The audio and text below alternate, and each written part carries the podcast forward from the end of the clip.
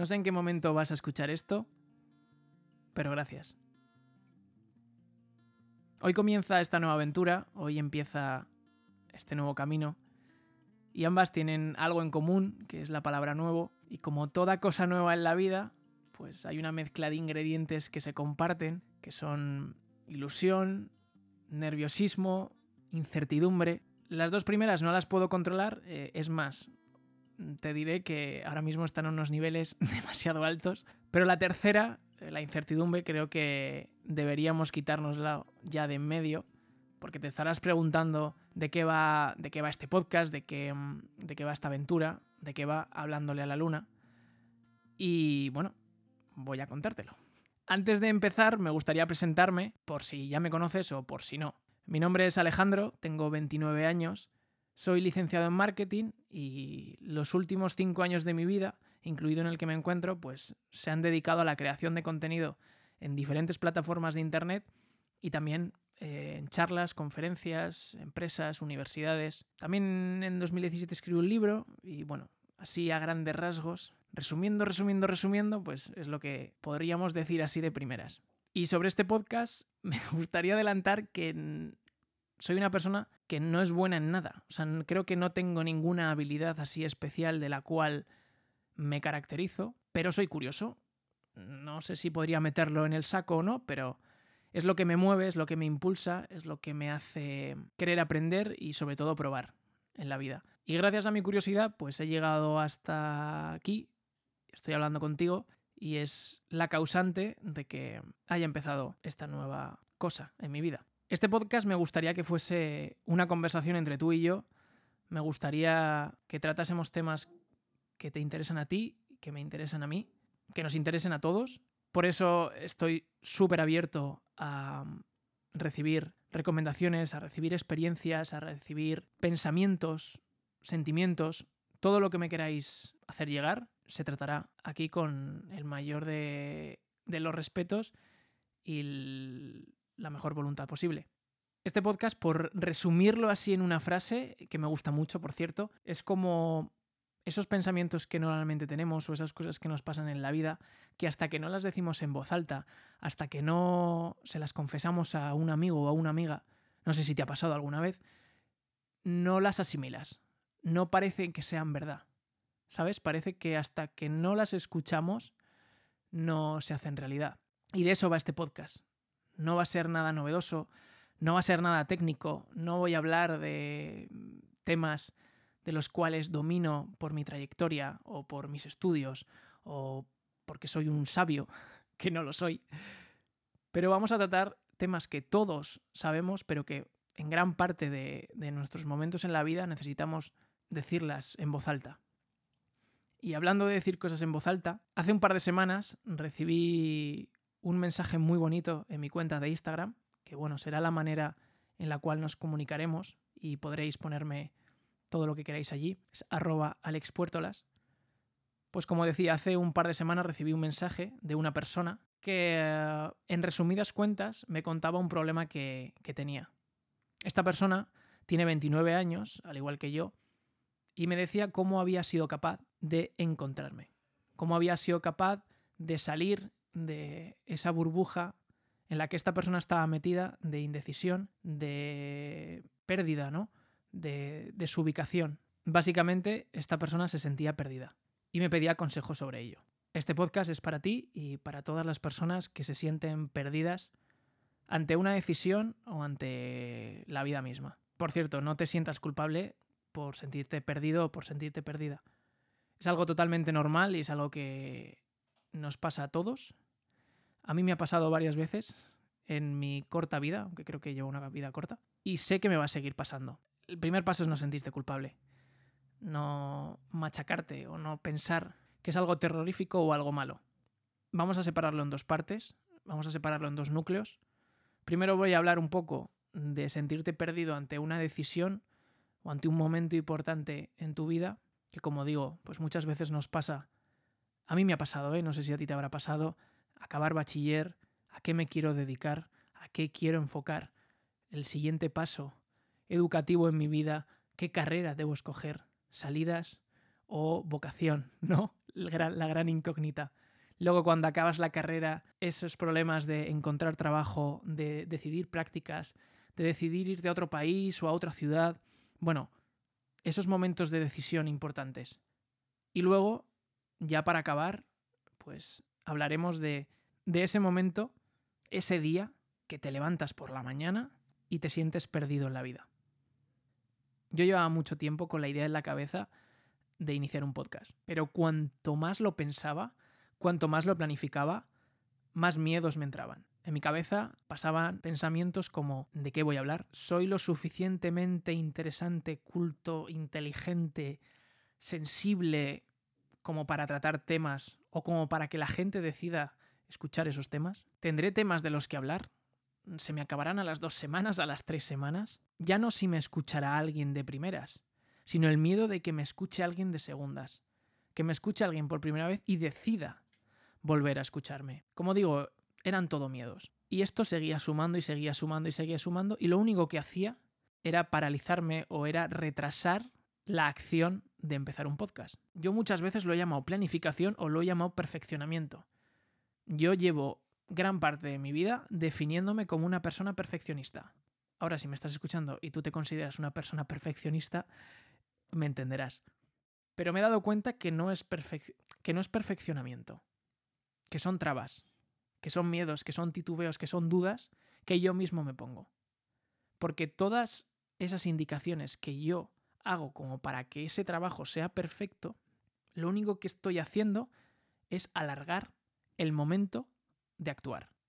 Por tanto, yo me consideraba una persona perfeccionista, pero ahora, desde fuera, veo que no lo soy. Sí que es verdad que hay otras personas que sí que son perfeccionistas, pero son perfeccionistas en el acto. Son perfeccionistas, el ejemplo, lo tengo en mi casa, mi hermana es una persona muy perfeccionista, en el sentido de que cuando hace algo lo tiene que hacer de la mejor manera posible y si no, no lo acaba. Pero es el momento de hacerlo. Lo mío era anterior. Lo mío eran trabas o eran instrucciones que yo me ponía para decir, es que cuando lo vaya a hacer, tiene que estar tan planificado que va a ser perfecto. Vamos, todo lo contrario a fluir, todo lo contrario. Es si no tengo todas las pautas marcadas, no va a salir perfecto. Eso no es perfeccionamiento. Esos son miedos. Y con este podcast me pasó hasta, hasta que mi querida mejor amiga Irene, que por cierto es media americana, esto lo digo porque ella me dijo, Alex, go with the flow. Ole mi acento. Fluye. Los americanos dicen go with the flow, nosotros decimos fluye mola más lo de ellos, pero bueno, fluye, de verdad. ¿Qué es fluir? Fluir es dejarte llevar. Ya lo decía Vetusta Morla, dejarte llevar suena demasiado bien, pero es que no es que suene, es que es que es verdad, porque cuando te dejas llevar estás sumergido en lo que estás haciendo y tu cabeza está concentrado en las emociones que esos actos le están creando y no está pensando ¿Qué pasará en miedos, en dudas, en titubeos? Y ya le he hecho caso. Estoy fluyendo. Pero al igual que esto, que he recaído un poco, hace unos meses llegué a una conclusión que me abrió mucho los ojos, me abrió mucho la mente y un poco me destrozó por dentro. Y fue que yo, mirándome a mí mismo, llegué a la conclusión de que muchas veces planificaba una vida que no iba a vivir, nunca. Y en esto no sé si te habrá pasado o no te habrá pasado. Pero es ese momento en el que te echas a la cama y empiezas a imaginar qué hubiese pasado si hubiese tomado esta decisión hoy, o si hubiese tomado la contraria, o si en vez de hacer A hubiese hecho B, o tener un plan futuro y decir, bueno, voy a ver qué va a pasar si hago A, o si hago B, o si hago C. Ahora me acuerdo de una película que no recuerdo el nombre, así de memoria creo que se llamaba... no recuerdo el nombre. Bueno, eh, el protagonista sé que es Nicolas Cage. Next, next, next, me acaba de venir. Next. Bueno, lo estoy diciendo así a voleo, espero acertar. Y va de un hombre que tiene la capacidad de ver las consecuencias hipotéticas de sus actos. Dicho de otro modo, tiene la capacidad de ver su futuro. Ante una decisión, puede tomar A, B o C. Entonces, él en su cabeza es capaz de ver qué pasaría si decide A, qué pasaría si decide B o qué pasaría si decide C Por tanto, siempre toma buenas decisiones. Pues todos somos Nicolas Cage. Todos nos imaginamos qué va a pasar si decidimos A, qué va a pasar si decidimos B y qué va a pasar si decidimos C. Pero a diferencia de Nicolas Cage, que es una película y no es real, nosotros no tenemos la certeza de que lo que imaginamos que va a pasar en A, en B y en C va a ser real. Por eso cuando fluyes te das cuenta que todo lo anterior, todos esos miedos, todos esos titubeos, todas esas hipótesis que has creado no son reales. Y a la conclusión que llegué con todo esto fue que hasta ese momento, en 28 años de vida, había dejado el timón de mi vida a pensamientos que no podía ver, que no podía tocar, que no podía sentir. Y es más, no solo eso, sino había dejado de confiar en personas que sí podía tocar, que sí podía ver y que sí podía sentir. Me estoy poniendo un poco intenso, pero vamos a rebajar el, vamos a rebajar el, el ambiente. Con todo esto no quiero decir que haya que dejar de pensar, que haya que dejar de planificar, que haya que vivir única y exclusivamente el presente. No estoy diciendo eso, pero sí que deberíamos vivir más el presente y dejar de imaginar un futuro que no existe. Porque esta frase se, la dije a mi madre un día. Mamá, el futuro no existe. Es que no existe. Párate a pensarlo. El futuro no existe. El momento que exista el futuro será presente. Por tanto, si te centras en el presente cada día, cuando llegue el futuro, estarás bien. Y decisión tras decisión, tras decisión, tras decisión, pues acabas formando una vida. Y como digo, acaba llegando ese día en el cual te levantas y dices, me siento perdida o me siento perdido. Pero yo ahora hago una pregunta.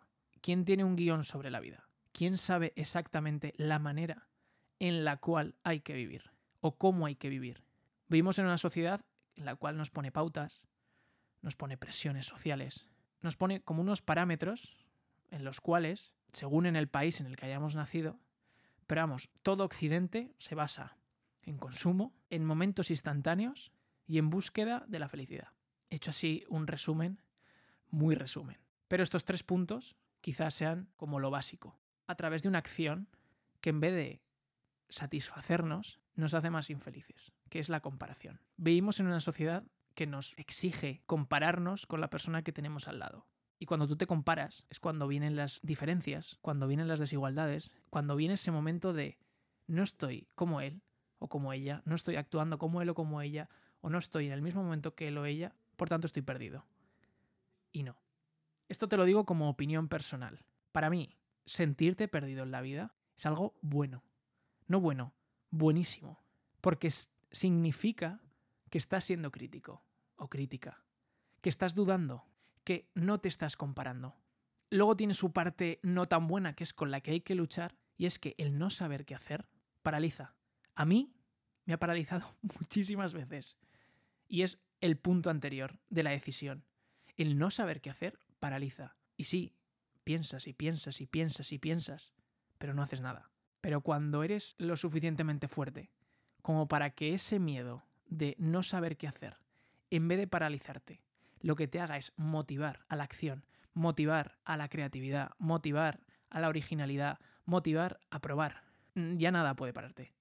Cuando eso pasa, dejas de comparar y simplemente empiezas a observar y a percibir. Porque la vida va de eso. La vida va de observar y de percibir y la otra pata es amar. Pero bueno, de eso ya hablaremos en otro podcast.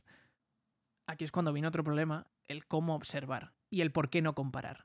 Te pido que hagas un pequeño ejercicio y um, pienses simplemente en las personas que tienes a tu alrededor, ya sea padres, madres, hermanos, amigos, compañeros o gente ahora mismo que está al lado de ti en, el bus, en el metro o por la calle.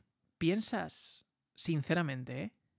que esa persona que estás mirando ahora o que estás pensando en ella ve la vida de la misma forma que la ves tú. No os vayáis a gente desconocida, o sea, vuestro propio hermano o hermana, vuestro propio, vuestro propio padre, madre, abuelo, abuela, mejor amigo, mejor amiga, persona con la que habéis compartido años y años y años, momentos y momentos y momentos, que vivís en la misma casa, que habéis nacido en el mismo país, en la misma ciudad, que habéis ido al mismo colegio, que lo que sea que habéis compartido muchas cosas en común, daría a la razón de que ve la vida al igual que la ves tú. Y creo, creo, me estoy aventurando a pensar que has contestado que no.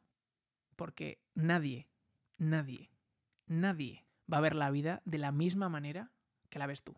Por tanto, es imposible que te compares con nadie, porque estás comparando dos universos totalmente diferentes. La vida no es de color de rosa, para nadie. Es evidente que para muchas personas está peor que para otras. Pero ni para los que la tienen mejor es de color de rosa. Y ya si entramos a profundizar en el rosa, la cantidad de tonos de rosa que hay. y el cómo ve cada persona el rosa. Pero bueno, lo que quiero decir es que hay que disfrutar de los momentos rosas, hay que disfrutar de los momentos blancos, hay que disfrutar de los momentos en negro y hay que disfrutar de la vida. Parece que si no es rosa, huimos de, de otro color. Parece que si no pensamos que lo que vamos a hacer va a acabar en color rosa, ya huimos. Y de ahí vienen decisiones como tengo que estudiar algo que tenga salidas, tengo que meterme en una relación en la cual tenga la mínima certeza de que va a durar toda la vida, tengo que meterme en un trabajo que me haga feliz o en un proyecto de vida que me haga feliz. Vamos, que acabe en rosa. Pero ¿qué me decís de esos momentos en negro? ¿Qué me decís de esos momentos en los cuales te replanteas todo? Ves todo negro, no hay luz, no hay color, estás perdido o estás perdida. Yo y a opinión personal, te diré que son los momentos en los cuales más he aprendido. Es evidente que los momentos de color de rosa los he disfrutado, los he recordado, los he sentido y me han hecho muy feliz, muy feliz. Y me siguen haciendo. Pero es que la vida tiene todos los colores y seríamos muy tontos si solo disfrutásemos de esos pequeños momentos que tenemos de color de rosa. Y aquí te digo una frase, ya para acabar este podcast, que no sé si la habrá dicho alguien o no, pero es una de las conclusiones a las que yo he llegado. Y es que sentirse perdido en el mundo es, o creo que es la mejor forma de encontrarse a uno mismo. Yo cuando más perdido me sentía es cuando empecé a conocerme, empecé a encontrarme y empecé a escucharme. Porque sales de esa rueda, sales de esa marea que te empuja y eres tú la que o el que tiene que dar el siguiente paso y hacia dónde tienes que dar ese paso. Y ahí es cuando dudas, y ahí es cuando te replanteas, y ahí es cuando piensas, ¿hacia dónde voy? Y como he dicho en la primera parte del podcast, no hace falta planificar hasta la meta, hasta el final del camino. Simplemente disfruta del primer paso, que eso hará que te lleve a un segundo paso, y de un segundo a un tercero, y de un tercero a un cuarto. Y cuando eches la vista atrás, sin darte cuenta, llevarás 500 pasos y habrás disfrutado cada uno de ellos. Y de eso va la vida, no de saber hacia dónde vas o de saber dónde acabarás, sino de disfrutar de cada cosa y cada paso que damos. Después de todo, yo he de reconocerte que he disfrutado como un niño pequeño con esta conversación. Y creo que no hay mejor final que ese. Que seamos niños pequeños, que, mm, que crecer está muy bien, que madurar está muy bien, pero que en la infancia perdemos algo que no deberíamos perder nunca o que la sociedad no sé cómo dejó que normalizásemos el perder la inocencia, el perder el asombro y el perder esa capacidad de observación y de percepción de la vida de esa manera, de que todo, ya sea conocido o desconocido, nos asombre o nos ilusione, que no haya filtros, que no haya barreras, que no haya diferencias, entre unas cosas y otras, entre unas personas y otras. Deberíamos ser más como niños y disfrutar la vida como niños. Ellos no piensan en, en qué van a hacer dentro de 10 años o dentro de 15 o dentro de 2. A ellos si les preguntas qué quieren ser de mayor, te dicen que quieren ser astronautas porque les encanta ver las estrellas e ir disfrazados de, de astronautas. Te dicen que quieren ser enfermero o enfermera porque les encanta ayudar a los demás y se lo pasan pipa en el recreo jugando a médicos. Te dirán que quieren ser futbolistas, abogados o arquitectas y arquitectos como papá y mamá porque lo ven como un reflejo, porque quieren ser como sus referentes. Pero sobre todo, te dicen cosas que ellos disfrutan haciendo.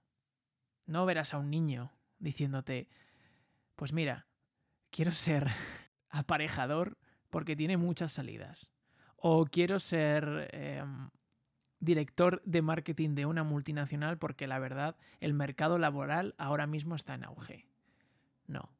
Te dirán, quiero ser esto porque disfruto haciendo esto, porque me lo paso pipa haciendo esto. Pues así deberíamos vivir la vida. No sé en qué momento nos han metido o nos hemos dejado meter tantos filtros en nuestras gafas, ya sean reales, como un servidor que lleva gafas, o invisibles, como las, los y las que tenéis suerte de no llevarlas, nunca. Y no sé en qué momento nos hemos puesto tantos cristales y tantos filtros que no vemos la vida como es. Y me gustaría acabar este podcast con quizá mi cita favorita. ¿Habéis visto que me gustan mucho las citas? Pues quizá mi cita favorita es de Buda y dice, para entender todo es necesario olvidarlo todo. La interpretación que yo le hago personal, lo que yo entiendo, es que debemos quitarnos esos cristales, debemos quitarnos todos esos, aprendizajes voluntarios o involuntarios que hemos tenido a lo largo de nuestra vida, que si te paras a analizarlo un poco, la educación que hemos llevado cada uno de nosotros, la que has llevado tú, está más o menos influenciada por todo lo que han vivido tus padres, todo lo que han aprendido tus padres, todo lo que han experimentado o no han experimentado tus padres. A su vez, tus padres de tus abuelos y tus abuelos de los padres de tus abuelos. A su vez, hemos estado más o menos influenciados por el país y la ciudad en la que aleatoriamente nos ha tocado nacer, por los profesores que hemos tenido en nuestra infancia, por los amigos y enemigos que hemos tenido a lo largo de nuestra vida, por la gente de la que nos hemos rodeado, por las experiencias, por la sociedad, por todo. A todo eso súmale un color de cristal. Pues creo que no estamos viendo ni un 1% de cómo es la vida. Ve la vida como es. La vida es pura.